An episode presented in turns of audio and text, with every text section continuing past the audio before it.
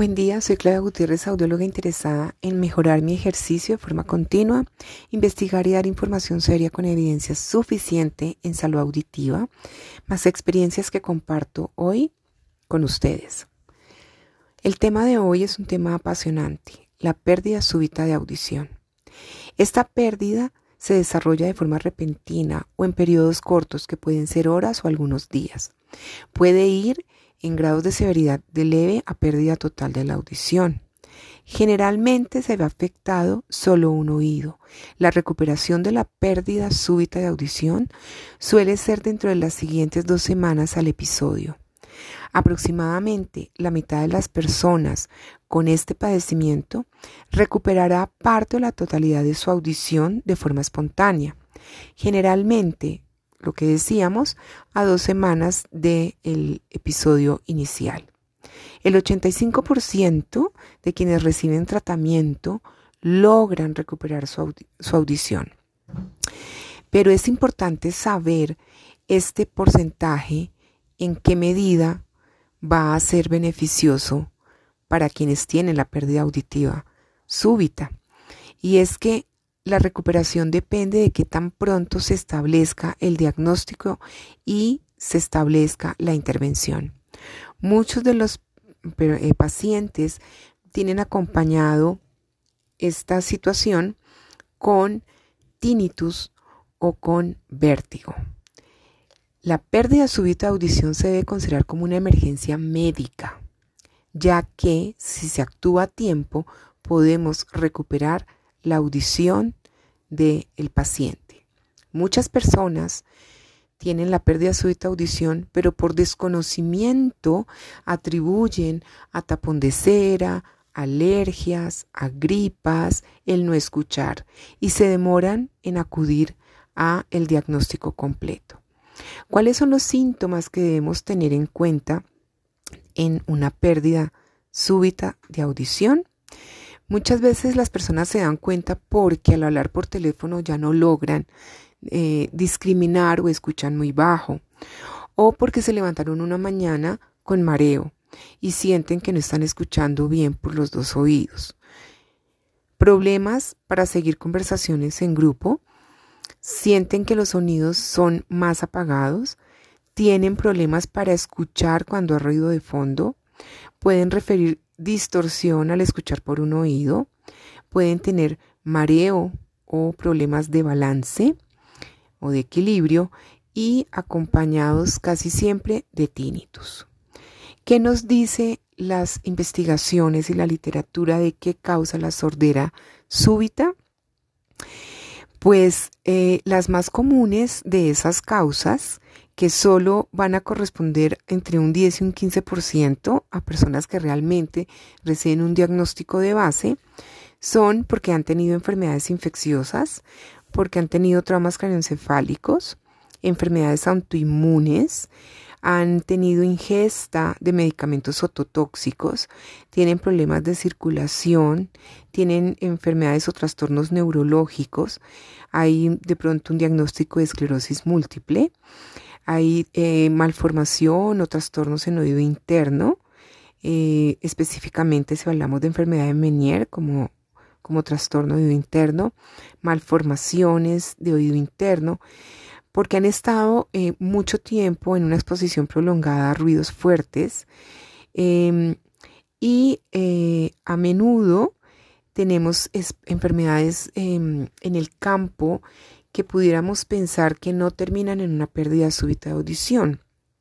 Pero la picadura o mordedura en una garrapata puede terminar en una enfermedad de Lyme, que básicamente es una enfermedad infecciosa y va a tener este tipo de manifestación auditiva. Crecimiento anormal de tejidos o tumores y eh, importante saber eh, si hay alguna malformación eh, también arterial. ¿Cómo se diagnostica esta pérdida súbita de audición? Seguramente su médico le va a preguntar sobre el historial y va a hacer un examen físico. Es importante que usted le cuente al profesional absolutamente todo lo relacionado con ingesta de medicamentos que esté tomando o alguna situación eh, diferente a la rutina normal. El médico, su médico tratante, podrá hacer pruebas iniciales con diapasón y los diapasones le permiten medir a través de vibraciones algunas eh, características de la audición. Posteriormente, muy seguramente, se eh, enviará para hacer un diagnóstico a través de audiometría tonal.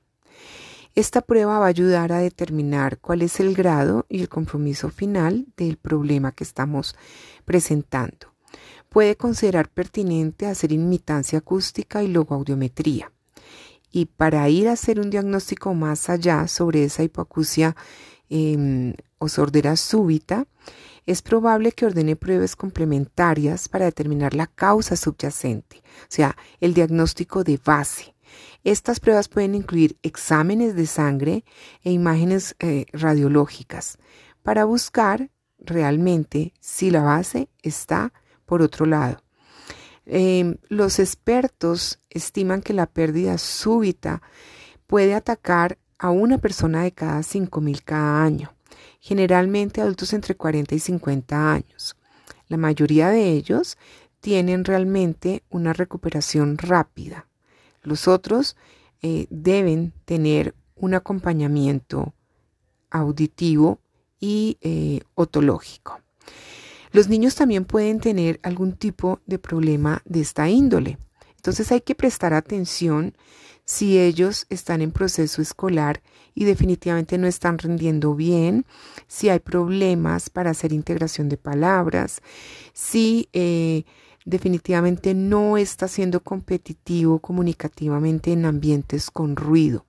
Y tal vez un factor muy importante es si hay problemas de equilibrio. ¿Cómo se trata una pérdida súbita de audición? El tratamiento más común para este es eh, aplicar o dar corticoides. Eh, los esteroides se usan para tratar muchos trastornos diferentes, nos ayudan para reducir inflamación y ayudan al mismo cuerpo a combatir las enfermedades. Em, se recetan generalmente en píldoras, sin embargo en los últimos años se han hecho innovaciones y hoy hablamos de una inyección directa detrás del tímpano que eh, se usa como terapia. Esa terapia con corticoides se llama intratimpánico, inyección intratimpánica. Es posible que se necesiten tratamientos adicionales si realmente descubrimos el diagnóstico de base o causa subyacente a la pérdida súbita de audición. Si es una infección, el médico tratante seguramente hará eh, la receta pertinente de los antibióticos para el problema presentado. Si hay ingesta de medicamentos ototóxicos, el médico hará la investigación pertinente para saber si puede cambiarlo o se debe suprimir. Si hay alguna afección autoinmune que ah, estamos necesitando eh, trabajo formar en el sistema inmunológico, seguramente empezarán con eh, medicamentos para poder trabajar esta alteración. Gracias por su escucha el día de hoy. Quedamos atentas a sus preguntas para orientarles. Estas preguntas nos permiten ampliar nuestros contenidos. Estamos en Instagram, Fonopodcast Latán y audióloga Claudia Gutiérrez.